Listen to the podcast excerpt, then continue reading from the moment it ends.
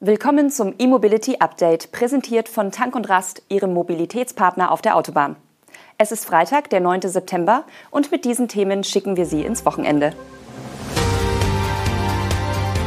Scania will bis 2040 den Verbrenner aufgeben.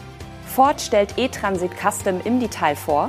Herausforderungen von HPC-Ladeparks, Lucid ohne Produktionschef und Tesla Model Y im August vorn. Die Lkw-Marke Scania will bis zum Jahr 2040 auf den Verbrennungsmotor verzichten. Stattdessen wollen die Schweden nur noch Fahrzeuge mit batterieelektrischen Antrieben auf den Markt bringen. Das kündigte Christian Levin, der CEO vom Scania, jetzt in einem Interview an. Mit der Formulierung wagt sich Scania im Lkw-Markt ziemlich weit vor. Deshalb schränkt Unternehmenschef Levin im Interview mit Eurotransport ein, dass als Voraussetzung für das Verbrenneraus bei Scania die Rahmenbedingungen stimmen müssten. Also konkret die Ladeinfrastruktur, der Ökostrom und der Preis pro Kilowattstunde. Scania sei aber der einzige Lkw-Hersteller, der so weit geht und den Dieselmotor bereits 2040 in Frage stellt, betont der Manager. Die deutsche Konzernmutter Traton, zu der Scania gehört, strebt unterdessen als Zwischenziel an, 2030 jedes zweite Nutzfahrzeug mit einem Elektromotor zu verkaufen. Scania fährt beim Volkswagen-Ableger Traton quasi elektrisch vorneweg. Levin betont in dem Interview auch, dass Deutschland mehr für den Hochlauf von Elektro-Lkw machen könne und nennt als Stichworte vor allem Anreize, den Netzaufbau, Energienachschub und die Vereinfachung von Genehmigungen. Und Wolle man ganz Europa elektrifizieren, müsse man von 30.000 bis 40.000 erforderlichen Lkw-Ladesäulen ausgehen. Traton will zusammen mit Daimler Truck und Volvo bekanntlich den Aufbau eines Hochleistungsnadenetzes für schwere Lkw und Reisebusse in Europa mit zunächst 1700 Ladepunkten einleiten. Vor diesem Hintergrund hat das Trio im Juli ein Joint Venture namens Commercial Vehicle Charging Europe gegründet. Unsere Planung für die nächsten fünf Jahre haben wir konsequent auf den batterieelektrischen Antrieb ausgerichtet, sagt Scania-Chef Levin bereits im März. Ford Pro hat Details zum rein elektrischen E-Transit Custom bekannt gegeben. Der Transporter ist eines von vier neuen elektrischen Nutzfahrzeugmodellen, die Ford Pro bis 2024 in Europa anbieten will.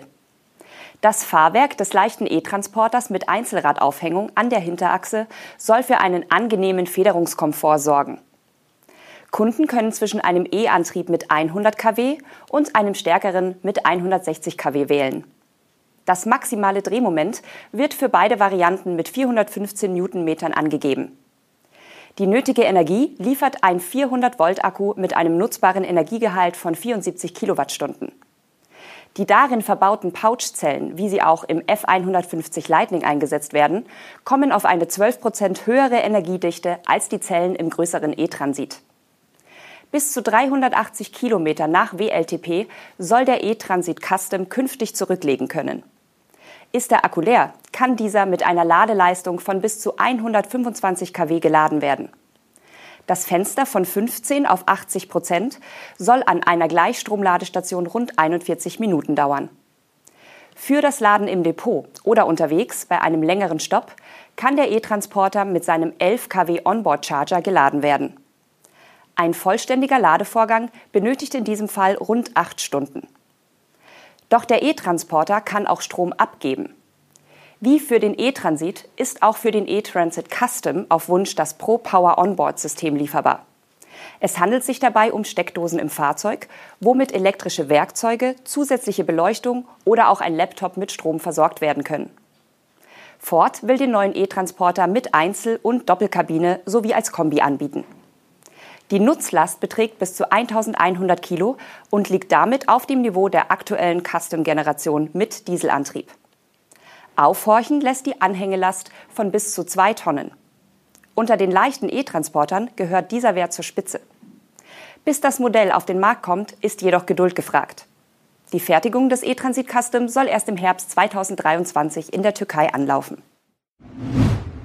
Tank und Rast und mehr haben kürzlich einen Schnellladepark an der Raststätte Kassel-Ost an der R7 eröffnet. Die verantwortlichen Expertinnen und Experten stellen Ihnen heute im letzten Clip im Rahmen der Partnerschaft mit Tank und Rast die größten Herausforderungen beim Aufbau solcher HPC-Ladeparks vor.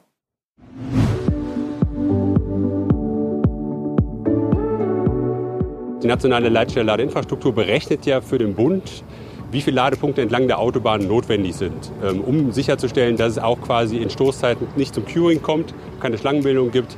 Äh, von daher sind wir da sehr nah dran an dem Thema und äh, gucken uns natürlich ganz genau an, ja, wie hier im großen Maßstab aufgebaut wird und wie das dann aber auch am Ende ausgelastet wird. Wir fangen letztendlich an, wirklich äh, gemeinsam den Standort zu definieren, äh, der eben aufgrund der Parameter Fläche und Verkehr passt.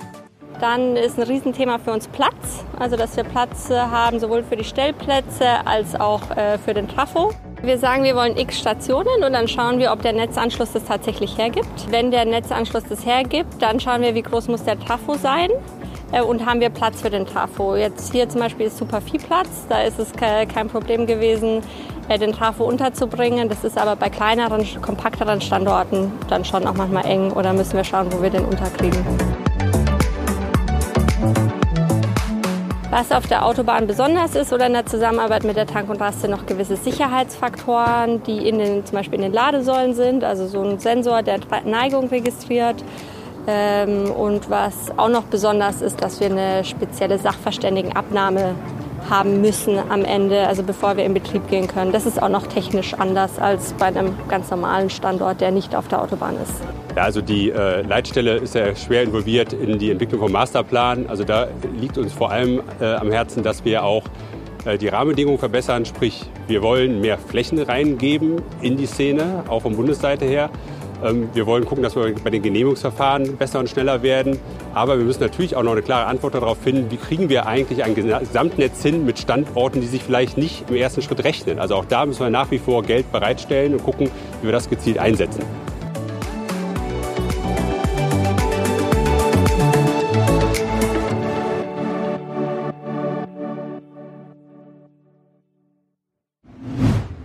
Der US-Elektroautohersteller Lucid Motors verliert offenbar in einer schwierigen Phase mehrere hochrangige Manager, darunter auch Produktionschef Peter Hochholdinger. Wie Business Insider unter Berufung auf aktuelle und ehemalige Mitarbeiter von Lucid berichtet, haben den US-Autobauer in den vergangenen Wochen sowohl frühere Audi- und Tesla-Produktionsexperte Peter Hochholdinger als auch mindestens fünf weitere hochrangige Fertigungs- und Logistikleiter verlassen. Hochholdinger wird allerdings bis dato sowohl auf der Lucid-Webseite als auch auf seinem LinkedIn-Profil weiterhin als Produktionschef bezeichnet. Der Elektroauto-Newcomer aus Kalifornien hat sein Produktionsziel für 2022 kürzlich erneut eindampfen müssen.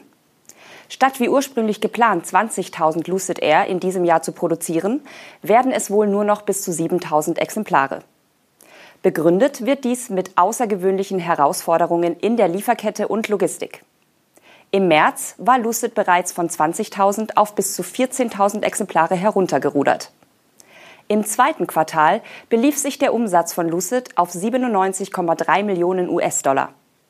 Der Finanzchef gab an, dass Lucid über Barmittel in Höhe von 4,6 Milliarden Dollar verfüge, was ausreiche, um das Unternehmen bis weit ins Jahr 2023 zu finanzieren. Wie sich jedoch die Personalabgänge auf den dringend nötigen Produktionshochlauf auswirken, bleibt abzuwarten. Und zum Schluss werfen wir noch einen Blick auf die Zulassungszahlen im abgelaufenen Monat. Laut Kraftfahrtbundesamt kamen im August 32.006 Elektroautos neu auf die Straßen. Das waren 10,9 Prozent mehr als im Vorjahresmonat, was auf endlich wieder steigende Auslieferungen schließen lässt.